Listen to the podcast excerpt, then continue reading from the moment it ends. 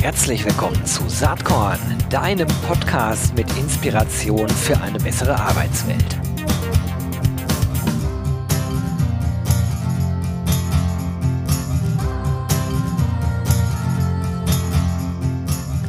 Hallo und herzlich willkommen zum Saatkorn Podcast.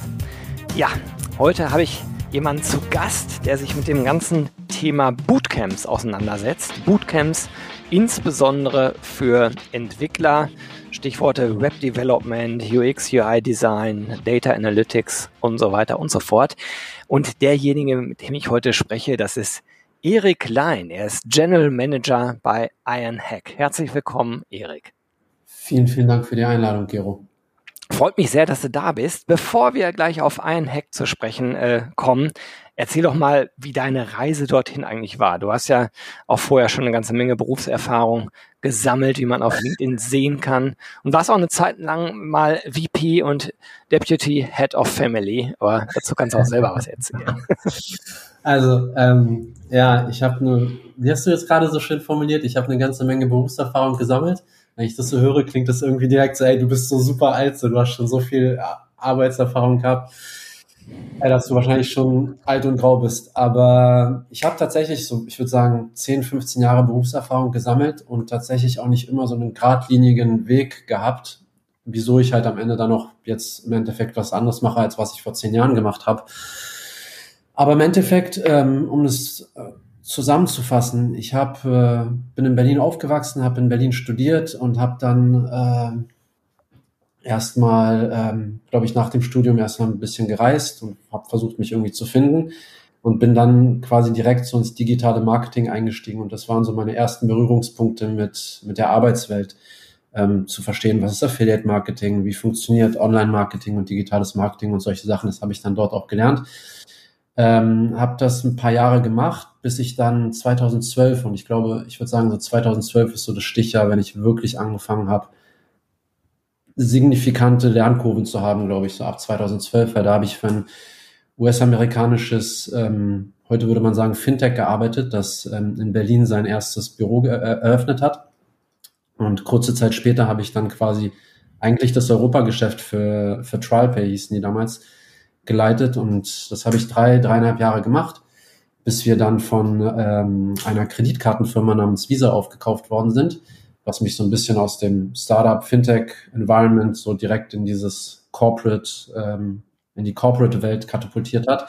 Das habe ich dann auch nochmal dreieinhalb Jahre, glaube ich, gemacht und es war halt schon so ein bisschen so ein Culture Clash, muss ich sagen. Und ich sage auch immer wieder, so 80, 90 Prozent der Dinge bei Visa waren wirklich toll. Aber es gab halt so ein paar Prozente, 10, 15 Prozent mit Sachen, mit denen ich wenig anfangen konnte und die halt auch nicht wirklich das repräsentieren, was ich bin oder für was ich stehe. Und irgendwann dann nach dreieinhalb Jahren mit Visa hat Visa entschieden, halt in Berlin das Büro zu schließen, weil sie haben ja Frankfurt und äh, Frankfurt als Hauptsitz in Deutschland und sie wollten halt nicht zwei verschiedene Sitze haben. Und das war halt die Möglichkeit, wo ich dann VP, was war das? VP und Deputy Head of, of Family geworden bin, weil ich bin damals Vater geworden und das war halt so die Möglichkeit zu sagen, hey, wir haben jetzt echt wirklich viel gearbeitet mit meiner Frau und sind jetzt, glaube ich, damals seit sechs Monaten oder so Eltern geworden und ähm, haben uns gedacht, lass uns einfach mal eine Auszeit nehmen. Sehr cool. Wart ihr unterwegs oder wart, seid ihr in Berlin geblieben? Habt ihr irgendwas? Leider nicht viel unterwegs. Wir haben verschiedene kurze Trips gemacht. So mein Traum war es eigentlich, die Welt zu bereisen und einmal so um die Welt zu kutschen. Aber das hat nicht ganz geklappt. Also wir haben kleinere Trips immer mal hier und da gemacht, weil wir schon gerne reisen und auch gerne, also wir sind einfach gerne viel unterwegs. Man muss auch dazu sagen, es, es war in, in, in, Teilen zumindest auch mit in der Corona-Phase, ne? da war es mit Reisen eh nicht so easy. Genau, das war, ah, das ist übrigens auch der Grund, weil eigentlich war das sechs Monate geplant, diese kleine ja. Auszeit, und die wurde dann tatsächlich ein Jahr, weil wegen Corona, dann kam halt Corona und das war halt dann so ja, was soll ich sagen, so, dann war ich halt auf Jobsuche und ich habe mir verschiedene Sachen schon angeguckt, so auch außerhalb des Payments, bin aber dann tatsächlich wieder beim Payment gelandet, irgendwie Opportunity-mäßig. Und das habe ich dann tatsächlich dann die letzte Firma auch nochmal anderthalb Jahre gemacht, bis ich verstanden habe, das ist einfach nicht mehr meins oder das gefällt mir nicht. Und da habe ich dann gesagt, hey, nach zehn Jahren Payment, was kann man anderes machen mit deiner Zeit? Und du hast wie du das anfangs gesagt hast, ich habe ja wirklich schon so ein bisschen Berufserfahrung gesammelt. Möchte ich jetzt in dieser Branche bleiben? bis es nicht mehr geht?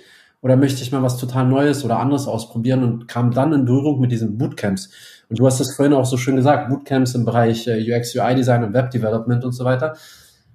Anfangs war für mich der Begriff Bootcamp mit Militär oft so zusammen, mhm. irgendwie zusammen, aber das ist schon, wobei, es ist gar nicht so viel anders.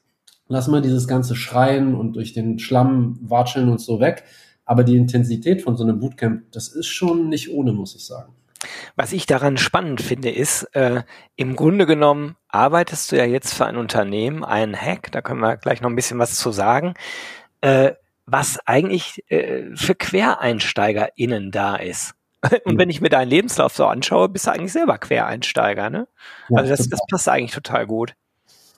Ja, total. Ich habe das auch aber wirklich erst im Nachhinein dann beim Job gemerkt, wie sehr ich selbst eigentlich auch Quereinsteiger bin, weil ich halt vor anderthalb Jahren diesen, diesen Schritt gewagt habe, in eine total andere Branche halt von ja. Payment ins, ins AdTech zu gehen.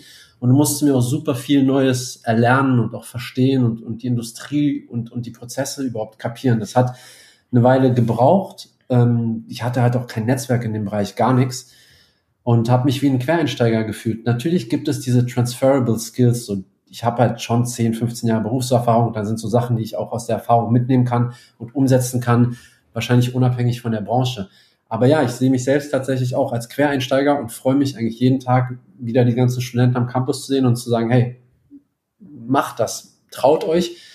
Es wird vielleicht nicht von Anfang an funktionieren, aber im Endeffekt im Endeffekt, weißt du was? Im Endeffekt führt gar kein Weg mehr dran vorbei, kein Quereinsteiger in der Zukunft mehr zu sein, weil wir uns so schnell verändern, dass du dich neu erfinden werden musst und auch mit über 40. Ja, also allein die technologische Entwicklung erfordert es ja eigentlich, dass man ständig am Ball bleibt ne, und schaut, was, was geht und wie entwickeln sich Dinge weiter. Lass uns mal ein bisschen vielleicht auf einen Hack zu sprechen äh, äh kommen. Ähm, was, ist, was ist die Founding Story? Wo kommt das Unternehmen her? Wie lange gibt es das schon? Also die, die Story ist, vor zehn Jahren wurde Ironhack, ziemlich genau vor zehn Jahren in Spanien gegründet, ähm, um als ähm, so ein bisschen als Institution gegen den ähm, nicht Fachkräftemangel, sondern gegen die Jugendarbeitslosigkeit äh, mhm. da halt gegen anzu, anzukämpfen. Und ähm, Spanien ist auch nach wie vor, mal schauen wie lange, aber definitiv, also momentan noch der größte Markt äh, mit zwei Campussen, einen Barcelona, einen Madrid und da hat es halt das Ganze angefangen, hatte relativ viel Traction bekommen und hat dann expandiert, wirklich international bis, bis hin nach äh, USA. Also mittlerweile sind wir tatsächlich auch in den USA registriert, deshalb sind wir eigentlich auf Papier ein US-amerikanisches Unternehmen. Aber beide Gründer, der eine Gründer ist Spanier, der andere ist aus Puerto Rico. Ähm, und wir sind mittlerweile in USA, Frankreich, Holland, Portugal unterwegs. Und es waren auch mehrere Länder noch äh, letztes Jahr, aber die sind relativ schnell gewachsen. Ähm, was war deine Frage nochmal? Wann gegründet und? Ja, so ein bisschen die Founding Story, aber äh, hast ja gerade schon skizziert, ne? Aus Spanien kommend, schnell internationalisiert, aber auch schon zehn Jahre am Start jetzt, ne? Ein Hack. Ja, genau. Also es gibt mittlerweile so, dass wirklich, ich habe den Eindruck, jedes Jahr neue Bootcamp-Anbieter und neue Weiterbildungsträger ähm, irgendwo auftauchen. Aber ich würde sagen, ich weiß nicht, ob der älteste oder einer mit der ältesten Bootcamp oder Weiterbildungsanbieter ist auf jeden Fall Ironhack. Wie lange seid ihr in Deutschland am Start schon? Seit 2018. Ah ja, okay. Ja, ist, ist eine spannende Entwicklung. Sag mal, äh, du bist ja für, für den deutschen Markt zuständig. Gibt es da eigentlich große Unterschiede? Also wie offen sozusagen die Länder für das Quereinsteigerinnentum generell so sind?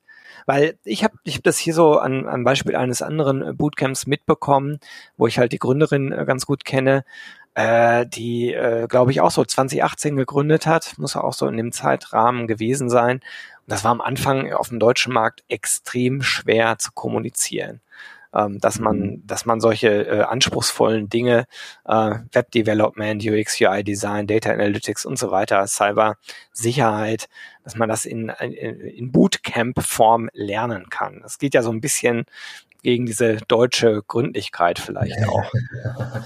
ja, du hast, also es ist ein super wichtiger Punkt, den du da ansprichst. Ähm, ja, ist nicht einfach. Und also die Ursprungsfrage, ob es in anderen Ländern anders ist, ich glaube schon. Ich glaube, dass die Akzeptanz von Bootcamps, also in Spanien oder zumindest bei Ironhack, eine größere ist als, als, als in Deutschland, zumindest was Ironhack angeht. Aber ich finde auch, dass generell das Thema Bootcamp und Weiterbildung an sich noch gar nicht in der, in der, in der Mitte der Gesellschaft angekommen ist. Also teilweise werden Bootcamps so als kein, so irgendwie in die Schmuddelecke gesteckt, so wie du sagst, hey, was kannst du denn in neun Wochen lernen? Das bringt, mhm. also, was, was soll das lernen? Und dieses Feedback bekomme ich von Zeit zu Zeit immer wieder. Das Ding ist folgendes. Also zum einen bin ich ein starker Verfechter davon, dass kein Mensch mehr vier, fünf, sechs Jahre studieren muss, um irgendwas, um irgendwie job-ready für den Arbeitsmarkt zu sein. Ich selbst habe zum Beispiel vier Jahre studiert und wirklich nichts, aber gar nichts, was ich im Studium gelernt habe, habe ich später in meiner, in meiner Arbeitswelt irgendwie brauchen können. Ähm, also gar nichts. Alles, was ich mir beigebracht habe, war wirklich Learning on the Job. Und dann je nachdem, wo du was gemacht hast, hast du dir halt selbst Dinge beigebracht. Und das ist so, das ist auch die Art, wie ich wahrscheinlich besser lerne, als in so einem Saal, wo ein Professor vorne steht und dir irgendwas erzählt. Ähm, also bis auf wenige Berufe vielleicht, glaube ich, bin ich fest davon überzeugt, dass kein Mensch mehr vier, fünf, sechs Jahre Ausbildung braucht, um den Beruf machen zu können. Vor allem, weil wie du schon sagtest, wir verändern uns so schnell und die Technologie verändert sich so schnell, dass du, wenn du nach vier, fünf Jahren aus dem Studium raus bist, vermutlich die Sachen, die du gelernt hast, eh nicht mehr so up-to-date sind. Das ist der eine Punkt. Der andere Punkt ist, was, also natürlich wirst du kein Senior Web Developer in neun Wochen. Aber das ist auch gar nicht der Anspruch von einem Bootcamp. Der Anspruch von einem Bootcamp, oder zumindest für uns ist es so, dass wenn du durch diese neun Wochen durch bist, und die sind wirklich sehr, sehr intensiv, hast du eine gewisse Grundlage, um eine, jede Junior Position als Web Developer, UX, UI Designer oder Data Analyst anzunehmen. Aber das bedeutet nicht, dass du fertig bist mit dem Lernen. Ganz, ganz und gar nicht. Also dieses lebenslange Lernen ist ohnehin ein super wichtiges Konzept. Das heißt nicht, dass du in eine Firma gehst dein Wissen hast und damit jetzt die nächsten drei Jahre durch die Firma kommst. Nein, das bedeutet aus meiner Sicht, dass du nach einem Bootcamp gehst du in eine Firma rein und musst aber weiterhin dafür sorgen, dich weiterzubilden innerhalb der Firma. Und jetzt können wir uns fragen, wer ist dafür verantwortlich? Ist dann der Arbeitnehmer oder muss die Firma verantwortlich sein, den, den Mitarbeiter dann weiterhin zu entwickeln? Aber ja, das sind so meine, meine Meinung dazu. Ich finde den, letzten Punkt finde ich interessant, den du gerade gesagt hast. Also weil äh, ich behaupte jetzt einfach mal, die deutsche Denke ist, ja, natürlich ist die Firma doch dafür verantwortlich.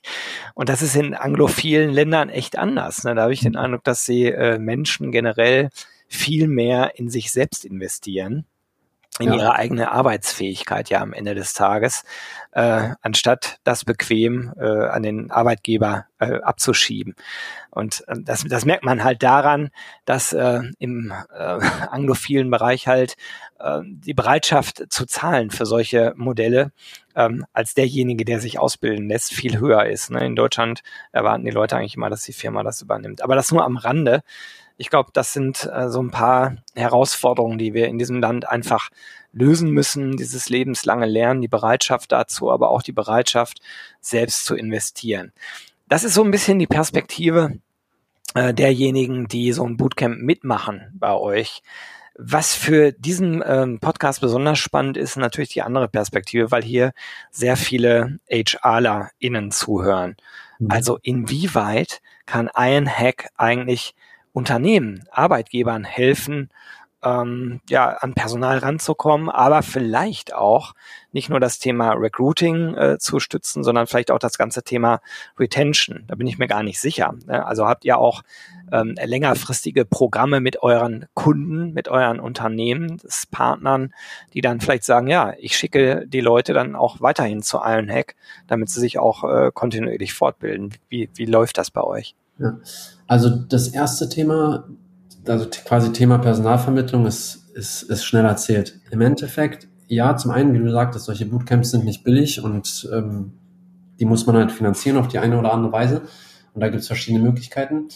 Aber also für mich ist es nicht das Ziel, so viele Studenten wie möglich durch die Bootcamps zu, zu jagen und sie dann halt wild auf den Arbeitsmarkt zu lassen, sondern was wir machen, und ich bin sicher, das machen andere Bootcamp-Anbieter auch, ähm, die begleiten sie halt in den Jobmarkt dann trotzdem. Nach, nach der Graduation, also wenn sie halt fertig sind mit dem Bootcamp, bieten wir halt Career Services an, LinkedIn Reviews und wir gucken uns an, wie Coverletter geschrieben werden oder was heißt wir, wir versuchen zu coachen und wir versuchen auch ähm, die Studenten mit Unternehmen in Kontakt zu bringen. Wir haben zum Beispiel so zwei wöchentliche Employability Sessions, wo sich zwei, drei Unternehmen äh, anmelden können bei uns und dann quasi vor dem Pool der Studenten, aktuellen und auch Alumni-Studenten, einfach sich selbst pitchen können, erklären können, was machen die, warum ist das Unternehmen cool und diese drei Job-Vacancies haben sie halt und wenn sich Leute bewerben wollen, dann können sie das machen.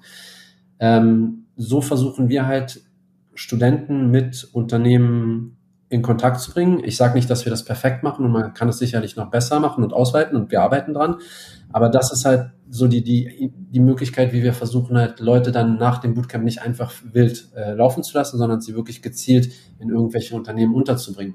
Und dann kommt oft die Frage von Unternehmen halt, ja, aber was kostet das denn so, wenn wir von Ironhack ähm, hiren oder wie viel, was ist da die Fee und so weiter.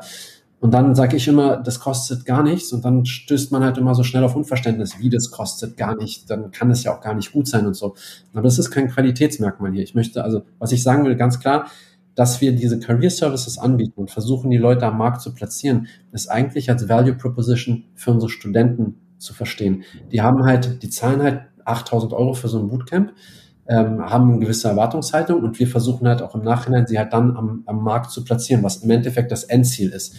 Das hat, das ist aber kein Revenue Stream für uns.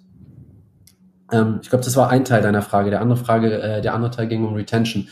Da muss ich sagen, also wir machen halt wirklich, wir bilden Junior-Talente aus und äh, wenn sie graduieren, also wenn die, wenn die mit dem Bootcamp fertig sind und in Unternehmen sind, passiert es eigentlich nie, dass sie zurückkommen und ein anderes Bootcamp machen. Es gibt tatsächlich einige wenige, die zwei Bootcamps machen, mhm. mal Web Development und dann Data Analytics. Aber wenn die Leute zurück an Campus kommen, dann ist es meistens im Rahmen von Veranstaltungen und im Rahmen von ähm, ähm, äh, Experience Sharing. Also halt einfach sagen, hey, wie war meine Journey bei, bei Ironhack? Was habe ich seitdem gemacht? So geht es mir im Unternehmen und so, so das erwartet euch im besten Falle. Das finde ich interessant. Äh, also allein vom Business Model her hätte ich jetzt gedacht, dass ihr einerseits äh, Richtung äh, Recruiting halt schaut, andererseits Richtung Retention. Ihr könnt ja theoretisch maßgeschneiderte Programme auch für Unternehmen anbieten, ne? also um dann die entsprechenden Web-DeveloperInnen in den Unternehmen halt weiter fortzubilden. Aber das nur am Rande. Ähm, kannst du ein bisschen was zu Kennzahlen sagen, insbesondere für den deutschen Markt? Wie viel AbsolventInnen habt ihr denn? Wie viele äh, Unternehmen sind da am Start bei Ironhack äh, im, im deutschen Markt? Vielleicht hast du ein paar Kennzahlen am Start.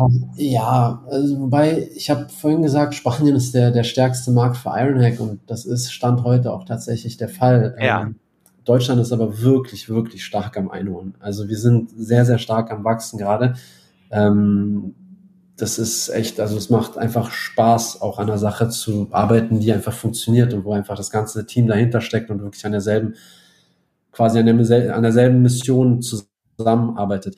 Das heißt, wir wachsen relativ stark. Idealerweise würden wir nächstes Jahr insgesamt in Deutschland knapp über 1000 Studenten ähm, haben. Dieses Jahr sind das irgendwie um die 800, werden das am Ende um die 800, glaube ich, sein. Ich weiß jetzt nicht die genaue Zahl. Aber also je nachdem, wie das Jahr auch zu Ende geht, aber lass es 800 sein und dann nächstes Jahr wollen wir schon ein bisschen wachsen und über 1000 kommen. Ähm, wobei ich da sagen muss nochmal, wir haben in Deutschland halt einen Campus noch in Berlin seit 2018. Das ist eigentlich auch nicht super cool, weil ich gerne in eine andere Stadt gehen würde. Und wir bieten halt die In-Person-Experience in Berlin an, wo wir halt drei Klassen haben. Und da bist du halt in der Klasse zwischen 10 und 20 Studenten. Und dann haben wir halt noch den Remote-Part. Das heißt, du kannst auch Ironhack online lernen. Mhm. Und das geht halt in Deutschland überall. Daher kommen wir auch, auch auf die 1000 hoffentlich nächstes Jahr. In Berlin alleine wäre das nicht möglich. Ähm, was Unternehmen angeht, das ist, was ich vorhin so ein bisschen angedeutet habe. Ich bin der Meinung, dass wir da noch nicht gut genug sind und noch nicht stark genug sind. Als ich vor anderthalb Jahren angefangen habe, habe ich mich tatsächlich sehr, sehr stark auf die Input-Seite fokussiert. Das heißt Marketing, wie, wie machen wir Marketing, wie kriegen, kommen wir an Studenten ran, was ist unsere Target Group, wie kriegen wir einfach diesen Input von Studenten rein, weil letztlich sind wir halt auch ein privates Unternehmen, das halt auch Gewinne erwirtschaften muss und wir haben halt den Input und die Revenue-Seite gefixt.